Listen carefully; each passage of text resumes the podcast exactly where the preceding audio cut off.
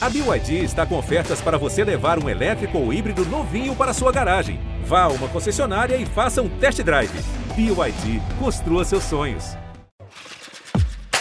Oi, eu sou o João Vicente. Eu sou o Emicida. E eu sou o Chico Bosco. E aí, minha gente, eu sou o Fábio Porchat e esse é o Papo de Segunda. Papo, papo, papo, papo de segunda, começando às vésperas do 7 de setembro. Que 7 de setembro, meu Brasil. Não imaginei que ia passar por isso. Muito boa noite, meus compatriotas de debate, João Vicente de Castro. Francesco Liboscoli. Hoje, como diria Ari Barroso, é luxo só. É isso mesmo. Boa noite para ele que foi resgatar o nosso ouro lá em Portugal. MC Doula, Cidinho Cidola, Cidoleta Sidão. Ele que já não é mais Boa conhecido noite, como Fábio MC. Porchat. MC Doula, né? Você sabe que o MC ligou para a diretoria do. GNT para pedir para não falar sobre a, a pauta de hoje por medo de retaliação lá, lá na terrinha. Lá na terrinha dele, né? É verdade, que já é dele, né? Na Falei, né? faculdade. Mas tô protegido aqui, eu tô com um pessoal muito legal ao meu redor aqui. Muito bom. Então você vai bom. falar mal dos portugueses hoje. Parece que sim.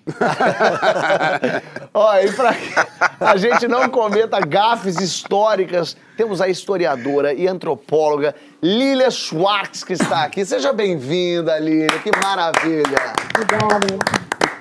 Sensacional. Hoje é dia de luxo, hein? Fiquem aí, porque a gente vai só aprender, aprender, aprender. A expectativa pelos atos de amanhã é grande. Uma carta assinada por ex-presidentes, ex-premiers e parlamentares de 26 países afirma que os protestos convocados por seu Jair Messias para o dia 7 de setembro são uma insurreição. Não, calma, João. Dá muita vergonha tudo isso. Eles, o pessoal de outros países sacaram. Não, e outro dia eu ouvi. Outro dia. E hoje eu ouvi alguém escrevendo, dizendo que era mentira. Eu gosto muito que as pessoas falam, é mentira que estão escrevendo isso, que eles acham isso. Isso é coisa do Globo. É uma, uma loucura. As O pessoal são tá muito- achando que vai ser uma insurreição que colocará em risco a democracia no Brasil. Aí a gente vai voltar no tempo para entender como aconteceu a nossa independência e como ela reverbera, inclusive, nos atos de amanhã. A Lília está aqui para analisar a verdadeira história do dia da independência. E você? Você comemora o 7 de setembro? Não, ninguém comemora o 7 de setembro, né? A gente sai para viajar, na verdade, a gente tira uma. A gente relaxa do Ah, vou trabalho. te falar, quando, vai chegando ali dia 2, eu vou me preparando, eu falo, eu decoro minha casa, eu faço a árvore de Natal temática. Eu mando diferente. assar um leitão. Eu mando matar o leitão dia 7, aliás. Eu, fa... e assim, eu chamo os amigos, a gente faz um canto específico.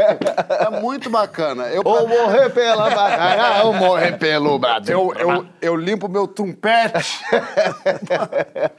Como é que anda o teu patriotismo aí em casa? O Brasil te obriga a beber ou a cantar o hino nacional? Corre junto lá na hashtag Papo de Segunda no GNT. A Lília diz que nossa independência foi uma anomalia dentro das Américas. O que que torna a nossa independência diferente dos outros países, Lília? Olha, tudo. em primeiro lugar, vou lá, vou tentar. Em primeiro lugar, se a gente olhar para o mapa das Américas, a gente vai ver que o Brasil é um gigante quando a gente comparar com os vizinhos. Isso tudo é resultado da independência. As elites estavam apavoradas com a possibilidade de acontecer na América Portuguesa o que havia acontecido na América Espanhola. Ou seja, a América Espanhola se dividiu em 12 vice-reinos, depois 12 países. Aqui o que aconteceu? As elites se juntaram se uniram por alguns motivos para evitar a divisão e para que tudo ficasse igualzinho, sobretudo a escravidão. Por isso, no Brasil, eh, nós tivemos a única independência das Américas que lo- colocou na chefia um imperador, não um presidente. Então, o Brasil virou, primeiro, uma monarquia cercada de repúblicas por todos os lados. De outro lado, não sei se vocês sabem qual foi a primeira nação que reconheceu a nossa independência. Quero ver quem vai acertar. Podem falar aí. Primeira- Prova. Argentina. Errou? Vai, podem tentar. Primeira nação. Vai, João. Posso tentar? primeira nação? Vai lá, Emicida. Emicida. Portugal. Errou. Portugal só conseguiu, só aceitou em 25 e a gente pagou uma conta bem alta para Portugal aceitar. E só em 1825. Alguém mais quer tentar? Omsk. Sumatra. Angola, Angola. Caraca, eu juro que eu ia falar de chute completo, mas eu juro por viver em Angola. Angola, Angola Ah, não, aceitou. João. Ah, não. Agora não vale. Não, Agora não, não. vale. Não, não vale que eu sabia de maneira nenhuma, não tinha a menor ideia, mas eu, eu, por acaso o meu chute ia ser Angola, perrei. Errou. Mas você sabe por quê, João? Porque o Bra... não podia ter chance de interromper a- o, re- o acordo para que viessem escravos. E o primeiro lugar, o lugar de onde saíam mais africanos e africanas para se transformarem em escravizados e escravizadas no Brasil, era o porto de Angola, nesse momento. Claro, vinham, ah, vieram africanos da região norte, né, da Guiné, da, de toda a costa, do Marfim, depois teve gente que veio de Moçambique, mas a grande maioria partiu da África Central, de Angola. Então, o primeiro país com quem nós negociamos a nossa independência foi Angola, justamente porque nós estamos uma independência muito conservadora, muito europeia, muito colonial, e vocês me perdoem, mas muito masculina também. Posso imaginar. Agora, pensando assim, perdoa a minha ignorância aqui, mas comparado com os nossos países vizinhos, a independência foi, foi mais tranquila, até mais tranquila do que a dos Estados Unidos. Isso supostamente não seria uma coisa boa? Olha que independência tranquila, de boa, que gostosinha essa independência. Bom, você sabe muito bem que eh, aqui vigorou aquele princípio do Lampedusa. É preciso que algo aconteça para que nada aconteça. Né? Então, a, a gente fica com essa lenda dourada da independência, Dom Pedro no seu cavalo, que na verdade era uma mula, as margens do Ipiranga, ninguém conta o que os documentos contam, porque ele não estava bem das suas funções intestinais. Então, nós ficamos com essa lenda dourada e essa ideia de uma revolução sem mortes. Mas isso foi a história que contaram para gente, essa história sudestina. Se você pegar, por exemplo, a independência no Piauí, teve uma batalha de genipapo que morreram 200 brasileiros. No Maranhão, uma série de mortes. Na Bahia, demorou-se muito para conseguir a independência. Então, a gente conta a independência a partir de uma história só, a história do Rio de Janeiro e de São Paulo. Tem uma, eu, eu fiquei lendo é, sobre o tema, né? Estudando, a gente estuda o tema antes de ter uma convidada ilustre. E muita gente diz que dia 2 de julho é mais importante ainda do que dia 7 de setembro. Queria que você falasse para nossa audiência, aquela elegância um pouco sobre dia 2 de julho e, e por que que ele é maquiadão, por que que as pessoas jogam esse, essa data, né? ninguém fala sobre essa data. Então, eu costumo dizer, João, que São Paulo sequestrou a independência, sobretudo a partir do final do Império, O começo Dória da é assim. O Dória, ele faz é isso. Então, Essa história ó, é antiga. pouquinho São mais antes do Dória, né? tudo. Já reparou que a gente fala Semana de Arte Moderna de São Paulo, quando na verdade foi em São Paulo? A mesma coisa acontece com a independência. A gente conta a história do Ipiranga e não conta outras histórias. Por exemplo, ah, Salvador havia sido a capital do país até 1763, portanto, foi muito mais tempo a capital do Brasil do que o Rio de Janeiro, aquelas alturas. O que aconteceu? A comunidade de portugueses era muito grande em Salvador. Então, lá demorou muito, existiram muitas batalhas até que a independência fosse reconhecida. E só é reconhecida em 2 de julho quando os baianos expulsam os portugueses. Inclusive, eu falei que a gente conta uma independência, uma história muito masculina. Lá na Bahia tem personagens incríveis, né? A Maria Quitéria, ela adentrou o exército brasileiro para lutar contra os portugueses e como o exército não, não aceitava mulheres, ela lutou como um homem. Depois tem o caso da Maria Filipa, uma escravizada negra também, e que fez uma revolta com 40 mulheres negras escravizadas e botaram os portugueses para correr. Tem a sua Joana também, que ah, os portugueses inva- invadiram o lugar onde ela morava e ela expulsou e foi assassinada. Então, 2 de julho é muito importante, porque conta a história da independência no Nordeste, que foi muito distinta do que o, muito diferente do que o processo de independência aqui no Sudeste. Interessantíssimo. O Francisco, a Lília falou isso, né? No fim das contas, a independência foi uma forma que a elite encontrou de se manter seus privilégios. Como que, que isso ainda se reflete hoje? Como isso, no fim das contas, continua acontecendo no Ah, país? rachadinha, né? Não? Eu acho que, que essa- a, a, a Lília falou disso, né? É, eu diria que o, existe um, um baixo contínuo na história do Brasil, que é o que seria a modernização conservadora, para dizer com outras palavras o que a Lília disse, né? que basicamente o que se trata, os movimentos institucionais do Brasil, eles são feitos com a orientação seguinte, como é que a gente muda para continuar o mesmo? Né? E aí eu vou fazer uma, uma espécie de modelo aqui, viu, Lília? Que você certamente seria capaz de complexificar e nuançar. Mas eu vejo da seguinte maneira, Fábio. Eu acho que eu vejo três tipos principais na história do Brasil de é, irrupções de conflitos. Tá? Um primeiro tipo seria o dos golpes sem povo, cujos exemplos principais poderiam ser a independência do Brasil, como a Lília falou, né? É, e a proclamação da República. A proclamação da República no Brasil foi uma espécie de farsa, foi antes uma contra-revolução social do que propriamente uma revolução, e cujo sentido principal foi frear os ímpetos do movimento abolicionista e também atender a demandas corporativas das Forças Armadas. Né? É. Um outro tipo seria o contrário, seria do povo sem golpe e isso vem desde os movimentos é, quilombolas até, a gente poderia falar, junho de 2013. Um conjunto de revoltas, insurreições, rebeliões, muitas vezes sem caráter de projeto, mas com o caráter de tentativa de mudar uma, uma situação, né? e invariavelmente esmagado pelo Estado. Um terceiro tipo seriam as insurgências das elites locais brasileiras, provinciais, contra eh, os movimentos da coroa portuguesa, geralmente por razões fiscais. Isso vai desde a revolta da cachaça no final do século XVII até a nossa conjuração mineira. Elites provinciais tentando eh, ter mais autonomia diante da coroa, né? O que faltou nisso tudo foi que o Brasil nunca teve o equivalente ao que os países anglo-saxões conheceram como as revoluções burguesas da aurora da modernidade. Por exemplo, a Revolução Francesa, é, ou com muitas limitações, a Revolução Americana, ou a Guerra Civil Americana, ou com mais limitações ainda, a Revolução Gloriosa na Inglaterra, ou a Revolução do Haiti, a Revolução Haitiana, que é um caso único no mundo, né? essa sim é uma revolução feita de baixo para cima, revolução de escravos, feita por escravos. Né?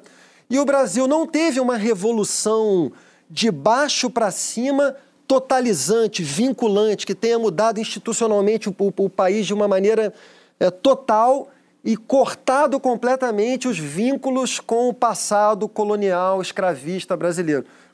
Eu acho, Lília, que o, aonde a gente chegou mais perto foi no movimento abolicionista. Um movimento que uniu diferentes classes, uniu pessoas pretas, protagonistas, evidentemente, mas também grandes abolicionistas brancos, né? Joaquim Nabuco, talvez o mais conhecido. É... Só que o ímpeto do movimento abolicionista foi justamente freado pela contra-revolução da proclamação da República que na verdade foi, foi uma maneira de você ser fiel à modernização conservadora. Então, beleza, então a gente faz a abolição, mas a gente despeja as pessoas negras na liberdade como uma, uma maneira de, de fazer com que a condição servil dessas pessoas se perpetue, e aí chegando a, a, a frase da sua pergunta, né, até hoje, né?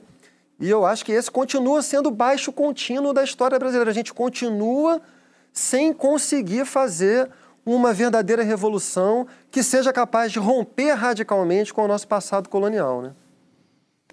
Posso comentar um minuto? Por favor, lógico. Porque eu acho Chico, que faz muito sentido, mas essa é a história que nós costumamos contar. Né? Eu sempre digo que a história é uma, é uma disciplina que lembra só um pouco e esquece muito.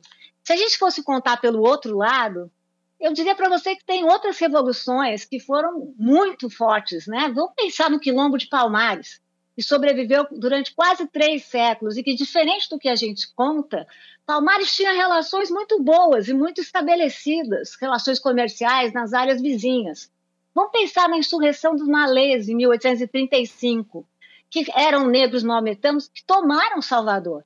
Eles perderam, Chico, mas até o final, até os anos 1930, a polícia morria de medo dos negros islamizados, por causa da Revolução do Haiti, que chegou rapidinho aqui no Brasil, e por causa também da revolta dos malês. A gente agora está contando um monte de histórias de quilombos. Então, enquanto existiu escravidão, existiu insurreição, existiu revolta, existiu aborto, suicídio. É que a gente tem que ver a história por um outro lado. Se a gente for ver por um outro lado, e não essa história golpista das nossas elites, né? porque o Brasil é bom de golpe e de quartelada mesmo.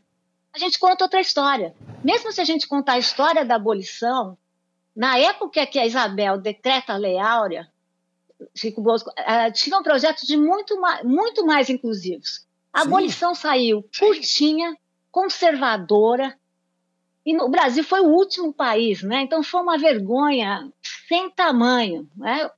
Na verdade, foi um golpe, porque queriam dar para a Isabel o terceiro reinado. Nada disso aconteceu, como nós sabemos, e a Lei Áurea ficou essa lei de uma linha, né? não há mais escravos no Brasil. Eu digo sempre que o 13 de maio foi o dia mais longo da nossa história. Começou em maio de 88 e ainda não acabou. Perfeito.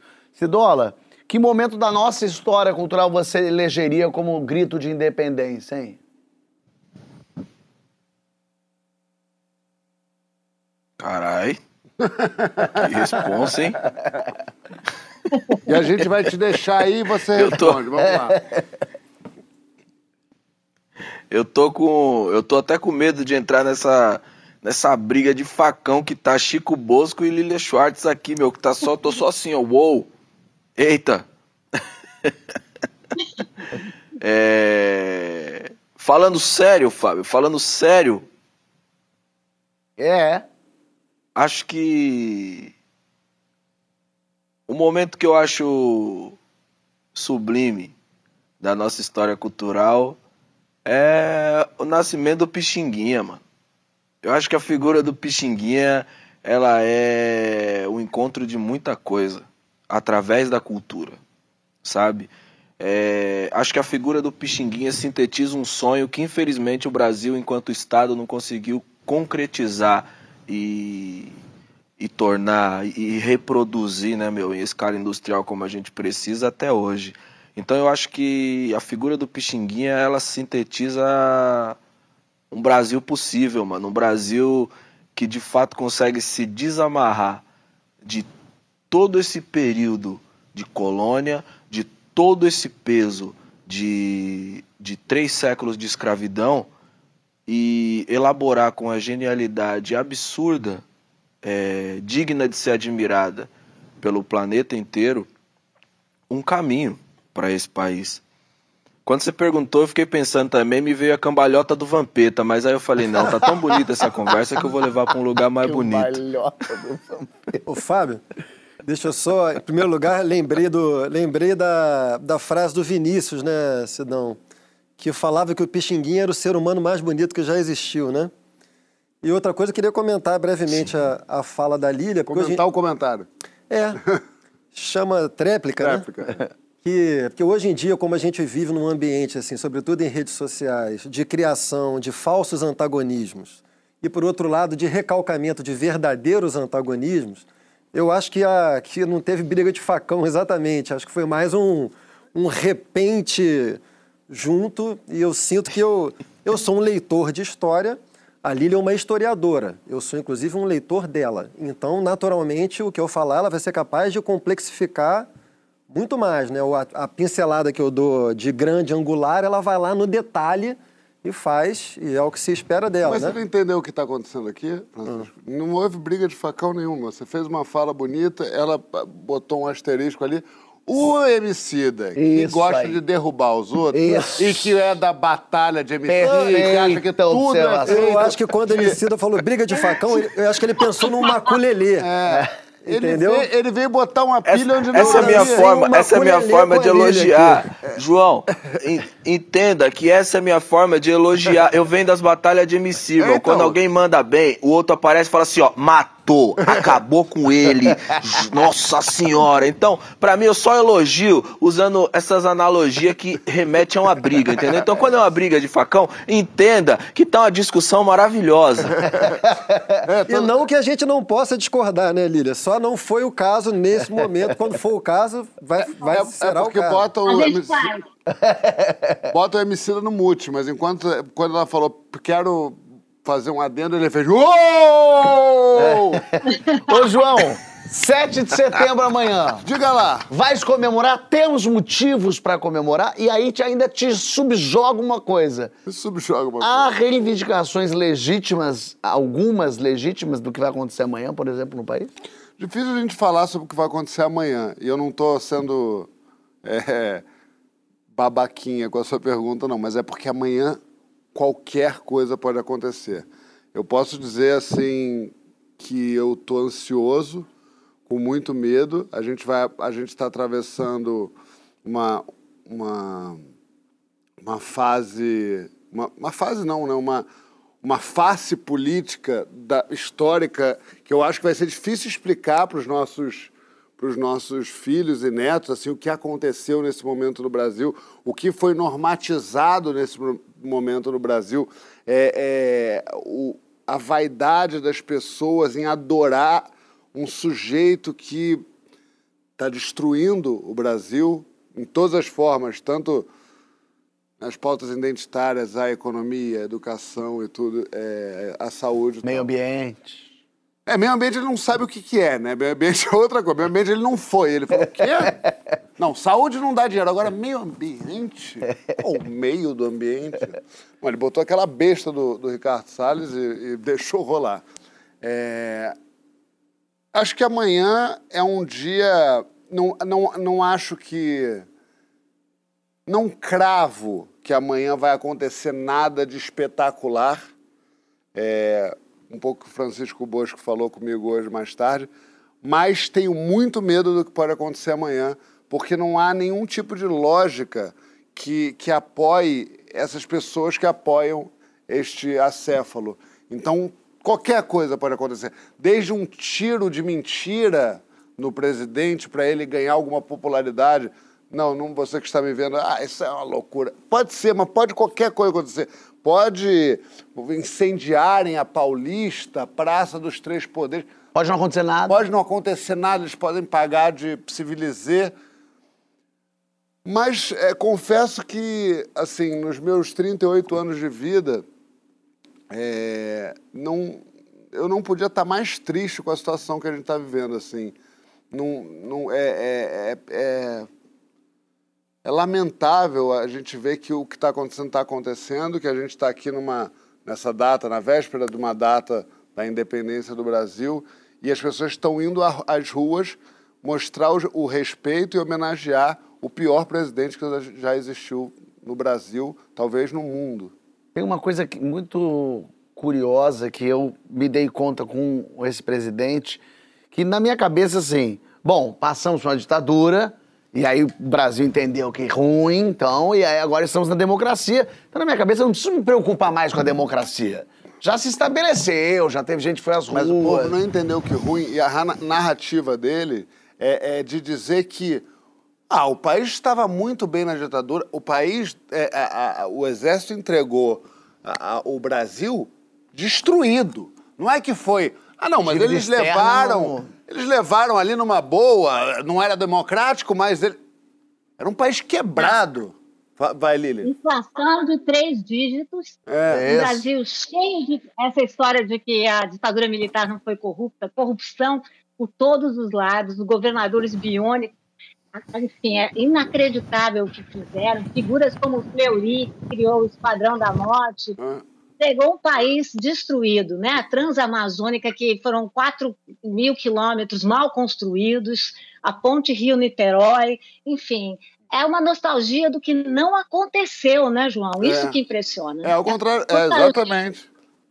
Não, e eu, e- e eu não sei se você concorda comigo, Lili, ao contrário do que você não concorda com o Francisco. Mas, é, é, mas eu acho que tem uma.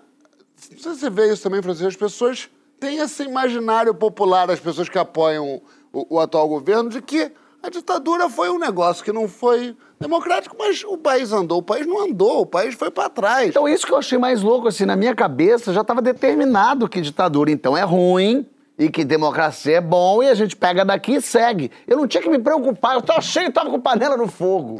Eu tava com a roupa secando no varal. De repente, o pessoal. Não, e a ditadura? Esse... Peraí, gente, agora tem que parar, a gente tem que parar a evolução da sociedade para voltar e ter que redebater com as pessoas o mínimo, Não, o que- básico. Acho que a gente está estarrecido porque alguns consensos que haviam sido estabelecidos Isso, no Brasil perfeito. se romperam. Há Vários consensos, né? Sim, eu, eu- eu diria que dois fundamentais. O consenso de que a própria democracia como forma de governo é a única forma de governo aceitável, né?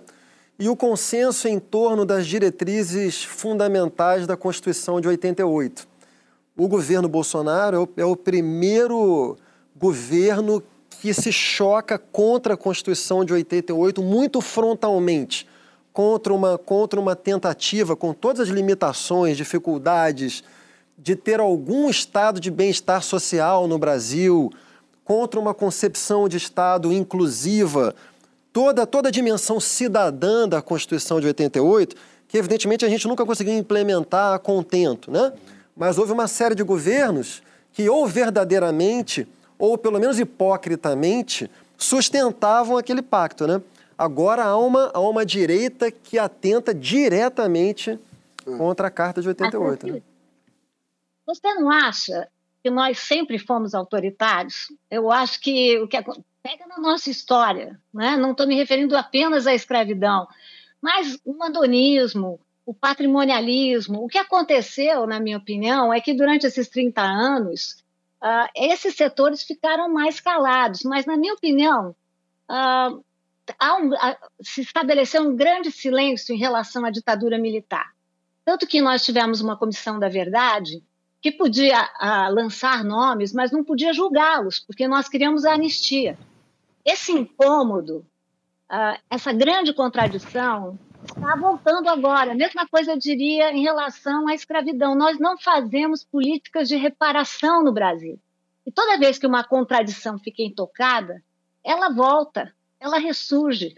Né? Então, eu diria que nós sempre fomos autoritários. Essas pessoas ficaram caladas na surdina te- e voltaram. Eu te devolvo a pergunta, Lília. Claro que eu concordo, mas você não acha que faz uma enorme diferença você ter um governo, você ter variações de governo que oscilam entre uma centro-direita modernizadora, com pitadas de social-democracia, uma era lulopetista, é, conciliadora, com pitadas liberais, mas também com dimensões social-democráticas. Faz muita diferença isso tudo do que esse retorno do recalcado autoritário em estado bruto, né? Então, porque senão fica Não, parecendo que... concordo totalmente. Pois é. Não, nada, a democracia funciona melhor com diferença, né? Nada como um bom, um bom conservador. Nós não temos um governo conservador. Nós temos um governo retrógrado, que quer fazer Sim. retroagir os avanços que nós tivemos. Faz muita diferença. O que eu queria dizer só é que não é exatamente uma anomalia, né? Não. Porque a nossa democracia sempre foi uma democracia muito falha, né? Por causa Basta disso, ver se não fosse, não teria chegado aí, né, Lília? exatamente. Eu acho que um- uma das, desculpa, Fábio, uma das armadilhas que a gente deve evitar nesse momento é a tentativa de restauração de certos fundamentos da redemocratização, que foi justamente por causa desses fundamentos que a gente veio parar aqui. Então, na minha opinião, Lília, eu, eu me, não sei se a Lília congelou. Lília? Mas tá ouvindo. Tá aí. Eu-. Eu me considero um, um reformista radical. Assim, eu considero que a gente deve part... eu considero que a gente deve aprofundar a democracia da democracia liberal, né? Mas a gente não pode de forma alguma aceitar uma certa armadilha que interessa aos setores conservadores da sociedade brasileira de simplesmente defender a democracia tal como ela foi no Brasil. A gente tem que retomar um horizonte de exigência de aprofundamento da democracia, porque a gente só veio parar no Bolsonaro por conta das falhas da redemocratização. Vamos, vamos combinar que a democracia sempre foi um bom regime, porque é um regime incompleto. É um regime que você tem que sempre melhorar. Desde os gregos, lá nos gregos, que a gente fala tanto, todo mundo acha que no passado foi grego, né? Mas, enfim, os gregos, quem, quem não votavam? As mulheres, os estrangeiros, os escravizados. Então, só uma minoria votava. O que aconteceu no Brasil? A gente veio com uma democracia, mas a gente vai ter que qualificar a nossa democracia. A gente tem que parar com essa história de que todos são iguais, méritos universais. A gente tem que repactuar a nossa democracia. Vai ser muito importante, né? Às vezes essa crise vai ajudar a que a gente enfrente essas zonas silenciosas né, que nós permitimos que continuassem intocadas né, na nossa agenda brasileira. Cidola, você, você acha, ao longo da história, desde a independência, a gente teve chance de mudar o Brasil ou estamos fadados a manter esse Brasil aí que, que a gente está sempre dizendo: o Brasil não tem jeito, o Brasil não tem jeito? É, eu acho que, pegando um, um pouco desse gancho do, da conversa da Lília com, com o Chico, a briga, não né? é simplesmente a gente dizer que o Brasil não tem jeito. É, é porque, mano, esse autoritarismo acaba funcionando como um freio, mano, para qualquer projeto de nação que tente incluir é, a maior parte da população ao redor dessa mesa. Entendeu? Eu estava agora fazendo um, um projeto, estava trabalhando num projeto, e eu tive que. Tive, tive, quando eu falo tive, né, parece que foi um peso, mas foi uma delícia fazer isso. Eu, eu tive que reler algumas coisas do Machado de Assis. Então eu passei de novo pelo Quincas Borba, pelo, pelas Memórias Póstumas de Brás Cubas. E aí dali eu fui para aqueles estudos de, de crítica do, do, Machado de Assis, do Roberto Schwartz, que é Ao Vencedor as Batatas. Se eu não me engano, esse é o nome do ensaio. Isso.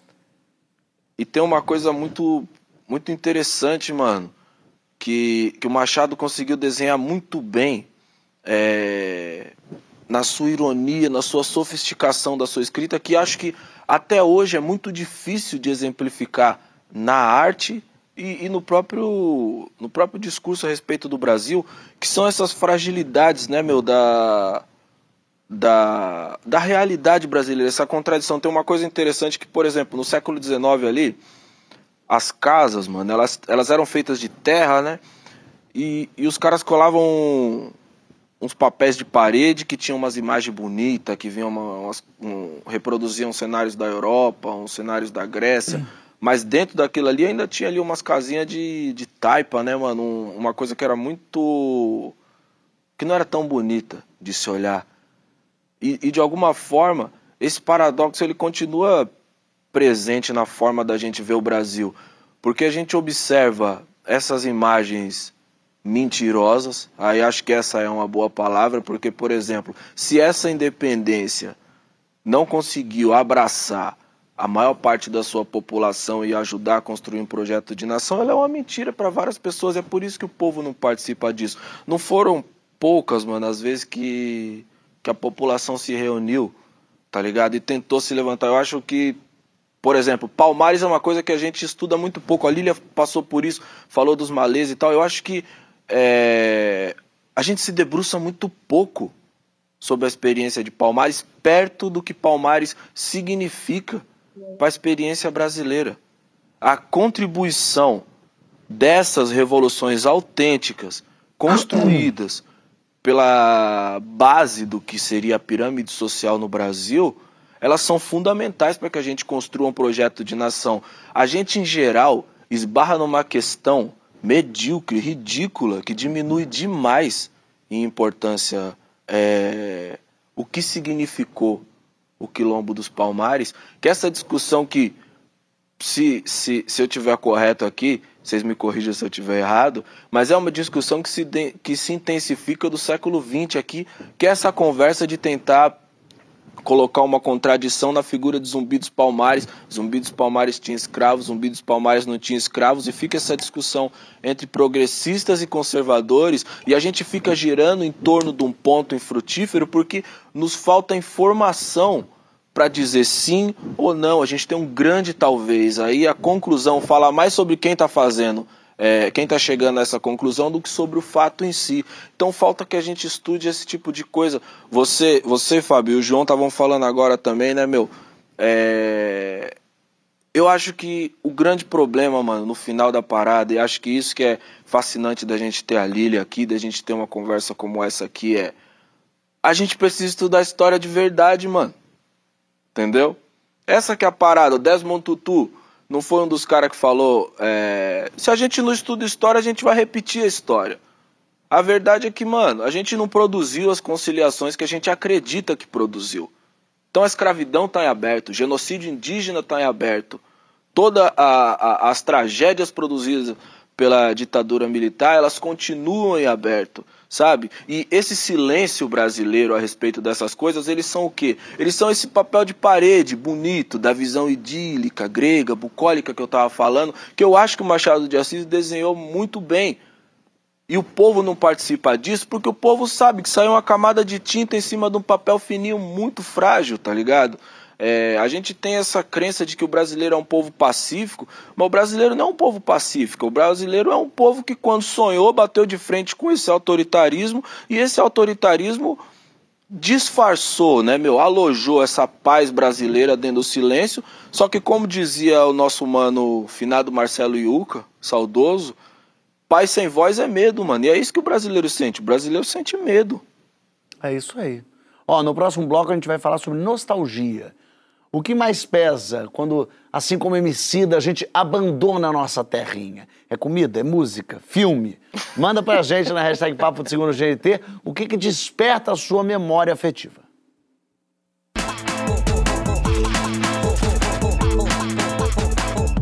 Voltamos com o Papo de Segunda, com Lilian Schwartz. Nessa segunda de luxo da independência, a gente vai debater agora nossa memória afetiva. A nostalgia virou um mercado, né? Muita gente o que compra comida, roupa, consome música, livros, séries, só porque lembra o passado. Quando que o saudosismo é um jeito bom de preservar a nossa história e quando ele impede a nossa evolução? Conta lá na hashtag Papo de Segunda no GNT que itens não ficariam de fora da sua mala caso tivesse ido embora do Brasil. Eu quero saber isso. O poeta Hilke dizia que a nossa verdadeira pátria é a infância. Tava certo o Hilke, Lilia? Olha, dizem que a época que a gente lembra mais é da infância mesmo, né? Ah, mas eu, eu, vale a pena a gente pensar um pouquinho que história e memória não são sinônimos, né? Em geral, a história e a memória vivem as turras entre elas, né? São ah, categorias de entendimento do passado, né? Mas a história desconfia da memória porque acha que é muito subjetiva e a memória desconfia da história justamente porque ela não coloca no centro ah, os valores, os direitos da lembrança, os direitos da vida, né? Eu acho que saudosismo é bom de um lado, né? Quando ele é uma memória individual, individual quando é uma memória subjetiva, Uh, quando ela, é, na verdade, a memória é sempre isso, né? Ela é uma reconstituição edulcorada do passado, uma reconstituição pessoal do passado. Mas quando um país tem um projeto saudosista, como a gente está vendo agora, né? Quando um país resolve lembrar uh, de um passado que nunca existiu, aí é um grande problema, né? Porque memória é assim, a memória não é passiva, a memória ela é sempre uma reconstrução do nosso passado. Por outro lado, ela é super importante. Como diziam os gregos, a, o, o, fim da memória é que nem a morte. Né? O esquecimento é a morte, o esquecimento é o silêncio. Eu não sei se eu respondi qualquer coisa, mas. Não, vai maravilhoso. A, a gente... Desculpa, mas eu acho muito chique que que Lilia, ela, ela, ela tem uma caneta que no meio do que a gente está falando, ela anota, e no meio do que ela está falando, ela anota também. Acho que a Acho primeira pessoa que vem nesse programa escuta o que a gente fala realmente. É. e anoto, eu anoto. E anota. Até que enfim. Mas, ô Lilia, muita gente fala assim, ah, você tira a pessoa do Brasil, mas não tira o Brasil da pessoa. Somos, o cidadão é um reflexo do país e ponto, é isso? Olha, eu, eu acho que quando a gente está fora do país, o Emicida vai poder contar até mais isso para mim, mas não é à toa que grandes interpretações do, do nosso país foram escritas longe do país. Vou dar um exemplo. Raízes do Brasil, do Sérgio Buarque de Holanda. Ele escreve o livro todo quando está fora do Brasil. Essa situação de estrangeiro, essa situação de deslocamento que a gente vive quando a gente está no exterior, quando nada é fácil, né? tudo é complicado, tudo tem regra. Essa situação de, de deslocamento é uma situação muito propícia para que a gente carregue um Brasil afetivo. Né? A memória, assim, é a espécie do presente do passado. A gente traz um passado, mas que faz sentido no tempo presente. Então, o deslocamento, o sentir-se estrangeiro, muitas vezes faz com que a gente carregue o país, mas não é o país exatamente, né?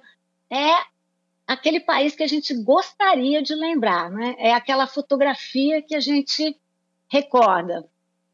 Enfim, é esse país. É, tem uma é, coisa porque o passado é sempre conflituoso, né?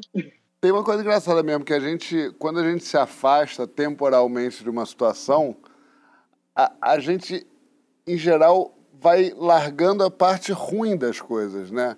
Então, quando a gente se afasta do Brasil, por exemplo, a gente fica. Meu país é demais, aquele negócio. Quando a gente chega aqui e fala que inferno, esse trânsito, essa gente horrível, essa coisa, violência. Mas quando a gente sai. Em Paris, o Brasil é uma maravilha. Você, tem até aquela frase que eu não lembro de quem é, que todo gaúcho ama. Que, que, que, que meu pai falava muito. Todo gaúcho ama o Porto Alegre da janela do avião da Vasco. é, assim como quando você termina um relacionamento romântico, em três meses você está com uma saudade daquela maravilha, quando na verdade você terminou porque estava uma desgraça. É, basta um dia de reencontro que vem, você lembra você de se tudo. lembra, mas a, a, esse editor que vive na nossa cabeça, que quando, quanto mais tempo ele passa, ele fala, quer saber, eu vou tirar essa parte ruim. Quando você vê, você terminou com a mulher da sua vida. Mas você sabe que eu botei na minha cabeça, eu trabalhei com duas pessoas na minha vida, que eu não vou falar o nome, Você obviamente. ele, eu talvez diga, eu sei quem são. que eu me prometi, eu falei, Fábio, conversei comigo mesmo. Um eu sei. Fábio, você nunca mais na sua vida vai trabalhar com as pessoas. São pessoas maravilhosas, assim. Antônio Tabet. Excelente, hilários, comediantes engraçadíssimos, coisas maravilhosas. Mas eu falei, você nunca mais vai trabalhar. Por quê? O que, que vai acontecer? Dali um ano, você vai falar, pô, aquela pessoa é muito engraçada. É. Nossa, é de boa, de- por que, que eu não trabalhei? E você vai se lembrar quando você voltar a trabalhar, isso vai ser um inferno. E eu nunca mais trabalhei com essas pessoas de novo. Mas dá saudade, não dá? Dá saudade. De vez em quando eu ainda falo, vamos fazer alguma coisa? E na hora eu penso, não, Fábio, não, você não vai querer fazer uma coisa. Porque sua vida vai ser um inferno. Porque eu só lembro, eu olho agora e vejo a coisa boa que é a pessoa fazendo. maravilhoso. É um, é um princípio meio tântrico. É. De renúncia à satisfação para manter algum tipo de satisfação e prazer. É o que eu sei que vai dar errado, apesar de ser uma maravilha. Então, eu- mas eu fico nessa luta. E algumas vezes eu penso, vou. E eu mesmo me barro e falo, não vou, porque essa pessoa não faz sentido. A maneira dele é um sábio. Eu sei que é uma frase estranha, mas ele é. Ô, Cidoleta, você Mas que é que está... a memória é afetiva, né? É isso. É muito bonito isso. que A memória a gente guarda com afeto. Então você guarda aquela parte que você foi de fato afetado. E a outra você esquece, mas é Hum. muito perigoso. É. Cidola, você que está um mês fora de terras brasileiras, claro, sente saudade de- da família que ficou e tal, mas você é daqueles que no segundo dia já queriam arroz com feijão? Você já estava nervoso? que- O que que te, o que você sente falta é do quê? Ou num- um mês não dá pra sentir falta? É até cafona sentir falta do Brasil com um mês. Ah, você sabe que eu sou uma velhinha de 90 anos presa nesse corpo, né, Não Fábio? sente Então, falta da tua privada, né, que Vicida? Do teu falta- vaso sanitário, que é do teu jeitinho. Ele sente falta A de coisa ouvir que o berrante me- do Sérgio Reis me logo deixa- pela manhã.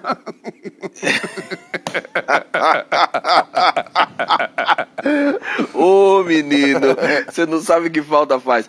Eu sinto falta da minha horta, Da tua hora. sabia? Essa é a coisa que eu mais sinto falta. E tem uma coisa que a. Poxa, a Lília falou uma coisa. Essa, essa experiência de poder observar uma situação, um lugar, o país, como é o que a gente está falando aqui de fora, ele traz realmente uma experiência muito bacana, né? Você, de alguma forma, olha em perspectiva e vai reconstruindo os seus afetos. Isso também acaba sempre sendo positivo. A primeira vez que eu viajei para fora, aí eu não sabia viajar para fora direito.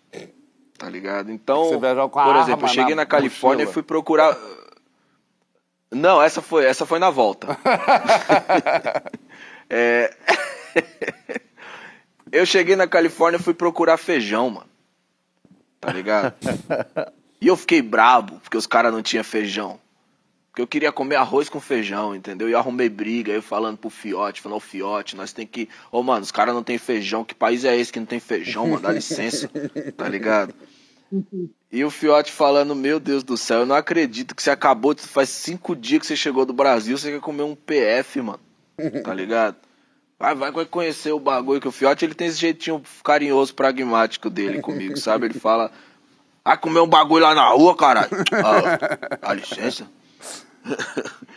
Mas, mano, agora falando sobre a saudade mesmo, só com, pra concluir aqui, essa experiência tem sido muito bacana pra mim, porque não só eu tenho me distanciado, olhado pra fora, me conectado com esse afeto positivo, como também tem uma coisa que eu tenho ostentado ela livremente, que eu ganhei um cartãozinho de professor investigador em Coimbra, eu tenho acesso a todas as bibliotecas da universidade, então eu tenho lido muito, tô com muita coisa aqui, mano.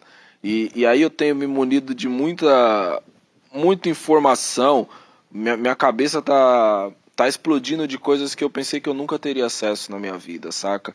E isso tem me feito ampliar muito o, o leque de, de opções, de perspectiva para poder contemplar o que é a experiência brasileira. Isso tem me enriquecido muito. Isso é uma coisa que eu tenho feito com muita frequência aqui de fora, sabe? Isso tem calibrado minha saudade. Cara, outro dia eu li um. Outro dia não, faz tempo. Eu e o Gregório, a gente estava vendo um. um Quando, João? Calma. Você e o Gregório estavam juntos que dia? Faz bastante tempo. Ah, tá. Ufa. E aí a gente foi ler um, um não sei por que carga d'água, a gente foi ler um guia de Nova York que uma conhecida nossa tinha feito. E aí era assim, tipo, primeiro, primeiro dia você vai ao Paris State Building. Power State, Empire State Building, que você vai lá encontrar Tananã. Aí no segundo dia tem o Midpack Market, que não sei o que, você vai lá, não sei o que. No terceiro dia já bateu aquela saudade do Brasil. Tem essa casa que vende porco e feijão. Falei, quem é essa pessoa que no terceiro dia tá com saudade do Brasil? A pessoa passou 39 anos comendo arroz com feijão e agora tá em Nova York. Vai num restaurante. Restaurante é, é, e, viajar de férias pouco tempo em restaurante brasileiro é, uma, é, é, é- é cafonérrimo. Não pode, tá? Você que vai viajar, não pode. Eu sinto mais falta, viajando, o que eu sinto mais falta é de poder. é é- é- o Khalil até falou: lá fora tem muita regra. Lá fora É. tem regra demais. Eu tô muito mal acostumado com o Brasil, onde tudo pode, onde o jeitinho brasileiro horrível a gente consegue fazer, onde consegue fazer um esquema. E, óbvio, eu fui criado nisso e faço isso, me utilizo disso. Então, quando eu vou pra fora e não pode, é muito agoniante quando a pessoa fala: não pode entrar, tá fechado. Fala, Mas é porque eu só queria. Não, mas fechou. Cinco horas. Eu lembro um dia, na, na Austrália, a loja fecha às cinco da tarde. Aí às cinco e um, eu queria só comprar um chinelo. Tinha esquecido o chinelo, uma bobagem. Problemíssimo. Aí eu bati na loja, a moça tava lá dentro. Aí eu bati, tudo bem, a moça. Fechado. Eu falei, você só queria um chinelo. Ela, pois é, mas tá fechado. Aí eu falei, mas você não consegue me dar o chinelo? É 10 dólares, eu tenho aqui os 10 dólares. E ela, amanhã abre 8 e meia da manhã. Eu falei, mas agora você não consegue? Ela, não consigo porque tá fechado.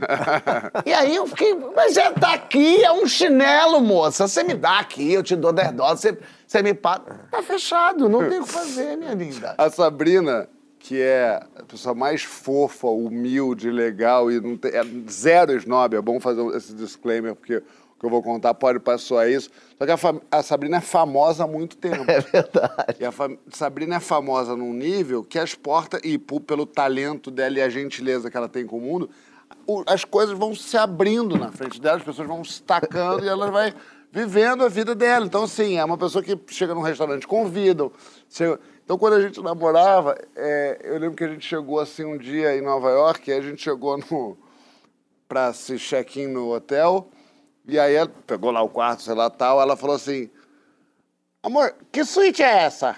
Eu falei, é, a suíte tá. Ela falou assim, pede pra gente ficar na presidencial. Eu falei, mas como é que é assim? Ela falou, pede pro moço. Eu falei, mas não tem como. Porque ela, na vida dela, ela é tão famosa, tão Que ela simpática que ela... consegue a suíte. Aí eu falei, Eu vou perguntar. Ela falou, pergunta. Eu falei, amigo, pode ficar no sítio presidencial? Ele falou, não. Eu falei, então não falou que não. por quê? Ah, então, por que, que eu deixaria você ficar no sítio presidencial? Mas o Francisco, essa coisa de nostalgia. Acho que Lília queria Lília falar. queria falar, perdão, Lília, não tinha visto. Fala. Não ia, mas posso falar. Ah, eu então o João querendo me colocar na falar, fogueira. Fala. Ah, mas é que o João falou uma coisa super importante, quando a gente está no exterior, muitas vezes, a gente tem que começar de novo, né? Ou seja, no meu caso, eu chego lá na universidade, as pessoas já sabem quem eu sou, você vai dar aula fora, ninguém sabe quem você é. Então você tem que começar de novo, o que é uma situação importante. Por outro lado, não sei se vocês já sentiram isso, quando eu estou aqui no Brasil, as pessoas não passam o dia dizendo, ah, mas você é brasileira, né? O que é que você acha com o Brasil? E quando você está fora, mesmo que você não queira, você logo vira brasileiro ou brasileira. Então você acaba ocupando esse lugar, né? E você acaba exotizando o país também, ah, fazendo esse papel. Não sei se vocês viveram isso, mas é muito comum, né? Muito. Você ser chamado de brasileiro e aí passar a atuar como brasileiro. Ah, sim, os brasileiros são alegres. Ah, sim, os brasileiros são tão espontâneos. Aí você que é tão crítico, de repente fica aquela coisa essencial, né? Aquele essencial brasileiro. Eu acho péssimo. Eu acho amei péssimo. isso, cara. Me reconheci muito nisso, de, de- virar uma espécie de Zé Carioca lá fora. Tem uma coisa que muita gente. muita gente agora pergunta. a gente é bom de capoeira, a gente vira bom de futebol. É. bom- eu- gente, eu Lília péssimo, na ponta né? esquerda, dá-lhe uma cruzada de, de, de contrapé que dá na cabeça. Mas antigamente era mais fácil. Você viajava, o pessoal falava Brasil, que alegria, futebol, Pior. e é divertido, carnaval. Agora as pessoas perguntam: o que está acontecendo no Brasil? Eu, eu falo, você tem tempo? Você tem três horas para explicar a cagada que virou? Mas, Francisco, E alguém aqui- fala assim: ontem eu encontrei o cara da Filipinas, acho que vocês vão se dar bem, vou chamar vocês aí pra conversar. Tem, É, tem um, um brasileiro que tem saudade daquele passado glorioso do Brasil, e tem o brasileiro que acredita no Brasil, o país do futuro ainda. O brasileiro que acredita, que, que luta pelo Brasil do presente tá mais raro. Como é que é isso? Quem que é o pior brasileiro aí? Qual que é o mal desse brasileiro? É a cara. É a cara do Brasil. Francisco ficou achando que acabou a pergunta, não acabou ainda. Eu Acabou. fiz a Marília Gabriela, né? Eu não sei, talvez sejam duas faces da mesma moeda, assim, Fábio. Tem um fenômeno que a gente está vendo muito, né? Que é que em larga medida de que é feito o bolsonarismo. O bolsonarismo é feito de, de muitos paus fazem aquela canoa, né? Mas tem um tronco ali muito forte que eu acho que é o dos reacionários, né? E o que são os reacionários? Os reacionários eles são é, eles são antimodernos. A modernidade como época histórica é muito desafiadora para as pessoas, para os sujeitos, porque antes da modernidade, de novo a Lília aqui poderia falar longamente, né? O mundo pré-moderno é o mundo da tradição, que é um mundo psiquicamente muito confortável. No mundo pré-moderno, o sujeito nasce com todas as suas funções já previamente determinadas. Então, você, se você nascer numa classe social, que nem é exatamente uma classe, você vai nascer. É, num estamento, você vai nascer e vai morrer naquela maneira. Você não tem direito a, a escolher sobre a sua sexualidade, por exemplo, sobre o seu papel de gênero, sobre como você vai educar seus filhos, é, direito a livre pensamento, nada disso. Né? A modernidade é a época histórica que, por um conjunto de fatores, que vai desde as grandes navegações a- aos avanços da astronomia, é, a política econômica, etc. e tal, ela vai, é, to- ela vai desconstruindo o sistema da tradição. Isso vai tornando a experiência humana, por um lado, mais livre, porque doravante você, cada sujeito vai ter que se responsabilizar por cada aspecto da sua vida. Evidentemente que as condições de opressão social continuam e, e- e delimitam muito isso, né? Mas tudo isso para dizer que a modernidade ela é experimentada por uma parcela da humanidade como uma época emancipadora. Mas ela é experimentada por uma outra parcela da humanidade como uma época de muito sofrimento psíquico. Porque o que você ganha em liberdade, você ganha em angústia também. O Sartre falava isso, né? da liberdade, da, da angústia da liberdade. Porque você ter o tempo todo que decidir sobre a sua vida é muito angustioso. Então, a modernidade, ela engendra a sua sombra. ela engendra a antimodernidade. Então, todo esse movimento que a gente está vendo no Brasil agora, é, desses malucos monarquistas, pró-intervenção militar, ultraconservadores que não suportam todo o movimento emancipador no campo de gênero, né, de tentativa de reivindicação de justiça social no campo da raça, tudo isso tem a ver com o sentimento antimodernidade. E eu acho que, de alguma maneira, Fábio, são irmãos siameses dos que ainda creem no mito do país do futuro. Né?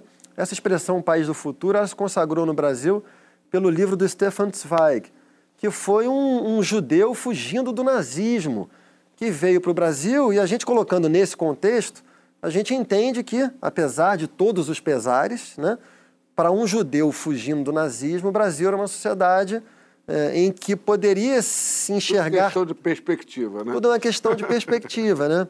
O Jorge Maltner, por exemplo, é um cara que, que também tem essa, essa perspectiva familiar, ele também veio do, de uma mesma história de perseguição da família.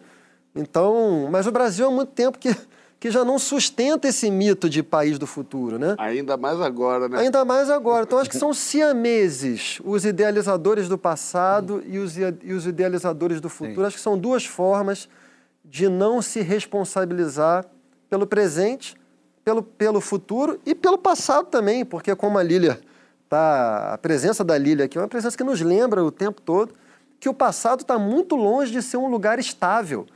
O passado é uma disputa que se faz o tempo todo em nome do presente e do futuro. Né? Você estava falando conflito, do. Né? Fala, fala, fala ali. Ah, que é muito bonito que a memória pode ser um presente do passado, como a gente estava conversando, né? Quando a gente vai e recupera aquelas memórias da infância, as memórias, enfim, tira do, do baú, né?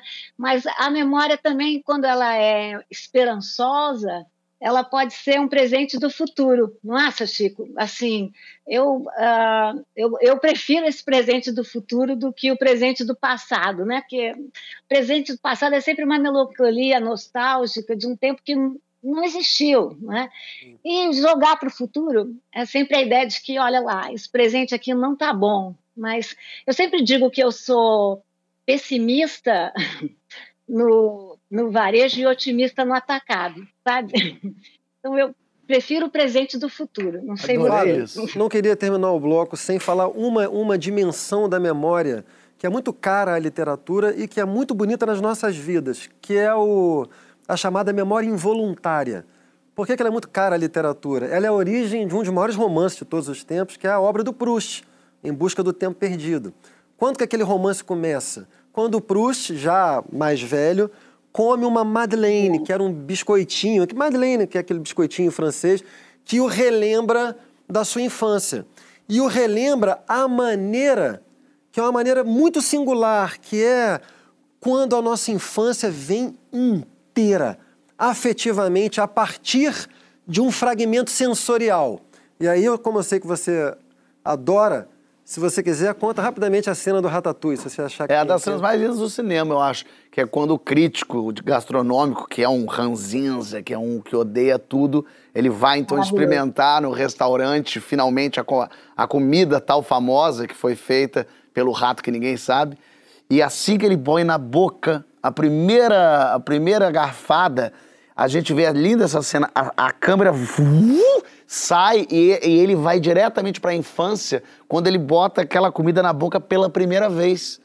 Então ele até chora, ele se emociona porque aquela comida trouxe a ele e a gente entende quem ele é, por que, que ele é aquela pessoa, da onde é que ele veio, só por, por conta de uma, de uma lembrança que Então, no filme é brilhante isso e é emocionante. Essa cena emociona a gente assistindo, né? E é muito triste eu pensando que eu fui criado muito em Fazenda do Sul. Isso, para mim, cocô de vaca me, me dá esse Sim, gatilho. Entendo perfeitamente. Entendo é. isso. A gente tá falando de comida agora. A Razan Suliman é cozinheira síria, refugiada no Brasil, e falou com a gente sobre os sabores da infância e como a gente se adapta à nova pátria. Meu nome é Razan Suliman, sou refugiada da Síria aqui. Tenho 32 anos, cheguei no Brasil em 2014, fugi da guerra da Síria que aconteceu em 2011. Veio com meu marido para o Brasil, estou grávida agora no meu filho. Tenho mais dois filhos brasileiros que nasceu aqui. Oi, oi pessoal, tudo bem? A gente fugiu da Síria por causa da guerra que aconteceu lá, que o Estado Islâmico entrou na minha cidade. E eu fui presa pelo Estado Islâmico.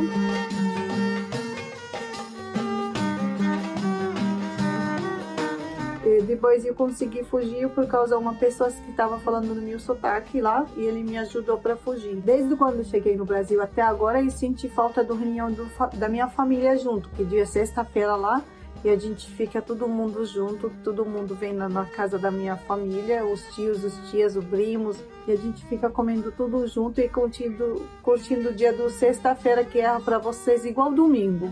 Quando cheguei aqui, senti muito falta da nossa comida e eu fiquei assim, como cheguei num, num país novo, aí não sabe onde estão tá as lojas, onde posso achar meus, meus ingredientes, mas logo depois eu consegui fazer minhas receitas, minha comida que ela é igual minha avó, que ela me ensinou.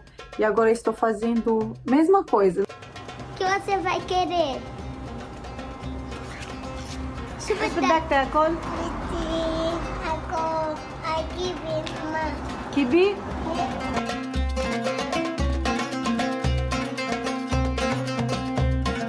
A comida que mais senti falta da minha terra é o charuto de repolho com molho de romã.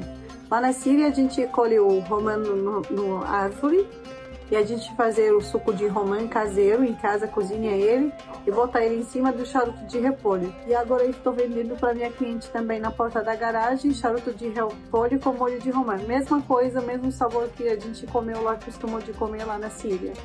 Ficou muito bem também.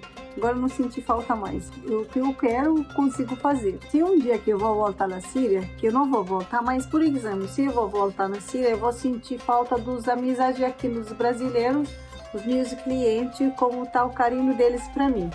Isso para mim vai fazer muito falta. Que na Síria tem existe isso, mas não é igual do jeito dos brasileiros que eles chegam, já abraçam, já fazer amizade rapidinho, conta a história da família, a vida.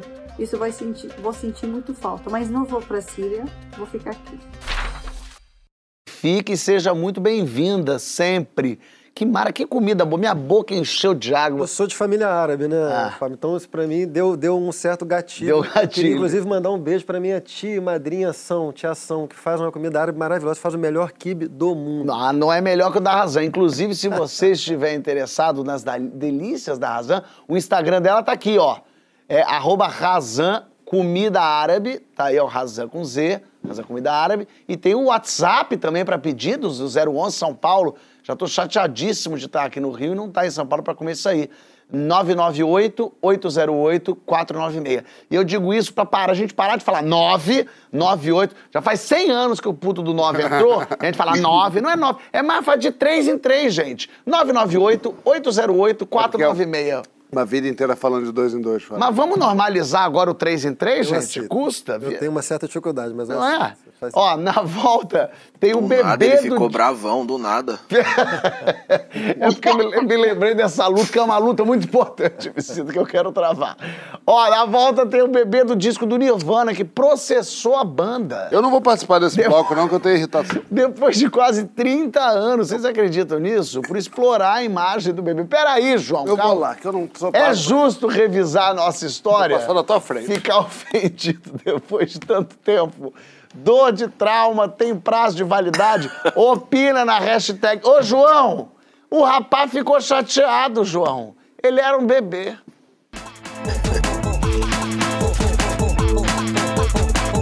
A gente está de volta aqui para Poluchos Minutos. Lilia Schwartz está aqui com a gente e pessoas comentando já aqui, ó. Lívia fala, que papo de segunda sensacional de hoje. Presença de Lília enriquecendo de maneira ímpar o programa. Parabéns a todos, que papo necessário. O Fábio Amaral fala, Prost com a Madalene e eu aqui com o sonho da padaria do seu Manuel. Cada um tem a nostalgia que merece. Pessoal falando, com certeza a comida está sempre ligada à nossa infância. Traz uma boa lembrança do tempo que a gente nunca quer esquecer. Ana que lindo Costa. isso, Fábio. Bonito, né? O pessoal falando aqui coisas bonitas. Ó, a, a Maiara falou, morri agora com essa citação de Madeleines, de Madeleines. E tem gente falando aqui, já puta comigo, três em três é confuso, Fábio. Prefiro dar a pausa do nove, porque tu é cringe, porque tu é velho. Se tu fosse jovem, você botava isso pra frente. Pessoal aqui revoltado Tem gente comigo. falando mal de alguma coisa? Tem. A Sandra Regina diz: o João Vicente derrubou o Tais e já tá irritado com o Porchat. tá aqui dito, tá aqui dito. Olha só, sabe aquela capa do disco do Nirvana, que tem um bebezinho pelado pegando a nota de dólar? A gente tem essa capa pra mostrar, imagino eu, né? Pode mostrar na bebê- televisão? Ué, tem que poder o disco do moço. Não, mas, é, mas a criança. O né? bebê se chama Spencer Elden e assim como o disco, hoje ele tem 30 anos de idade e está processando o Nirvana, pedindo milhões de dólares. Ele diz que foi explorado sexualmente, nossa que forte, e que sofreu danos permanentes. A gente debate esse caso e também a revisão da nossa história. É justo cobrar pessoas tanto tempo depois dos fatos passados? Fosse você o juiz, o bebê Nirvana levava bolada ou jamais? Julga junto aí na hashtag Papo Segundo GNT. Além do disco original de 1991, o Spencer fez mais quatro ensaios, reproduzindo a capa em 2001, 2007, 2011 e 2016. Olha aí. Ah, esse é o.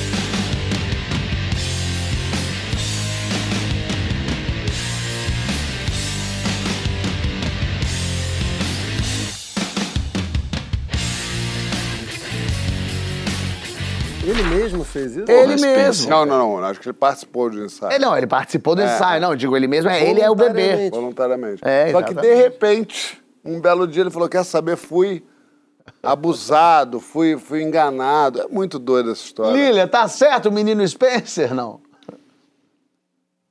Olha, tem esse lado pecuniário, né? Porque eu, eu vi que ele cobrou 150 mil dólares não cada integrante do Nirvana, do fotógrafo, então, enfim. E é fato que ele, ele mesmo se fotografou algumas vezes. Mas a gente pode olhar nas fotos que ele não aparece sem roupa. Esse é um ponto para ele. E a pergunta que você fez, Fábio, é mais geral, né? O João disse que eu anoto, mas eu anoto mesmo. A pergunta é: justo cobrar tanto tempo depois? Se eu for generalizar, eu acho que dependendo do caso, é justo cobrar. Senão a gente vai falar o quê? É justo cobrar que nós temos que fazer políticas de reparação porque tivemos escravos durante três séculos? É justo. É justo a gente cobrar que os militares sejam julgados no, no Brasil por terem torturado, prendido, sequestrado, matado pessoas? É justo. Então a gente tem que tomar aí um cuidado com o atacado e o varejo, né? João, você que tá com ódio do rapaz. Eu mudei de opinião já. É, é, tá, acho que ele tá certíssimo. Lília me fez acreditar. Não, mas ele fala que ele foi explorado sexualmente. ele não foi explorado Mas, então, mas é que- sexualmente. é- é- gente. Deixa eu, deixa que- eu, que eu- posso, só- posso pegar a sua antiga opinião, então? Não, não, não, não, não, não. É, é porque é, é- é brincadeira minha. Eu acho muito, acho muito perigoso julgar é, o passado com conceitos morais atuais, ou de outro tempo, que não seja o passado. Eu acho que é complicado você, é, no caso específico desse, desse rapaz Spencer, que é um, um, um artista plástico hoje em dia péssimo, ordinário e tal, e eu acho que por algum motivo ele é, a viu nessa, enfim, nessa coisa que transformou ele num- numa celebridade ou numa pessoa reconhecida, uma maneira de ganhar dinheiro. É, eu acho que, de alguma forma, primeira coisa, ele deveria processar os pais dele, né? Porque é uma, houve um- uma procura, um contrato... É, ele assinou um contrato. Esse bebê ganhou um dinheiro. É, Quer dizer, ganhou um dinheiro. Os pais assinaram, né? Os pais, os adultos, foi um Pais negócio feito por adultos, né? E, e- e pagaram 250 dólares a- aos pais dele. E os pais dele são, na verdade, os grandes responsáveis por ele estar na capa desse disco. Então já acho eticamente estranhíssimo ele processar o David Grohl, mas não processar o pai e a mãe dele, que eram os adultos representantes dele na época. Então eu acho que esse rapaz está completamente equivocado. O fato dele ter feito fotos depois citando é, é, imageticamente a- a- o trabalho anterior dele mostram que ele brincava com isso, ou tinha uma boa relação com isso, mas parece que é um trauma recalcado, né, Francisco? Então, eu, eu acho que a Lília pegou muito bem é, que o modo como a pergunta foi colocada é, não é a abordagem que a gente deve ter em relação a esse caso. Porque eu concordo completamente com a Lília que o, o, o- passado não prescreve. Né? Então, então, nesse sentido, concordo completamente com a Lília. Mas nesse caso específico, eu acho esse, esse sujeito um canalha. Primeiro lugar, ele, ele se alegar traumatizado. Fábio, se o conceito de trauma virasse um sujeito, ele seria o sujeito mais abusado do, do presente mundial. Porque, assim, o que as pessoas estão fazendo com o conceito de trauma não tem rigorosamente nada a ver, muitas vezes, com o que ele significa originalmente na psicanálise, tá? Tem um abuso desse conceito de trauma. Nesse caso aí, eu não considero que tenha havido nenhum tipo de erro por parte dos pais. É, não considero que a criança, que o bebê tenha sido abusado. Sexualizado. A capa, não, a capa é uma obra de arte que é sobre o espírito do capitalismo nos anos 90. Ela retrata um bebê indo atrás de uma nota de um dólar, sendo o nome da banda Nirvana. Quer dizer, a, a banda faz alusão a um estágio de evolução espiritual máximo do budismo, que por sua vez seria um, um ethos que é exatamente o contrário do capitalismo, né?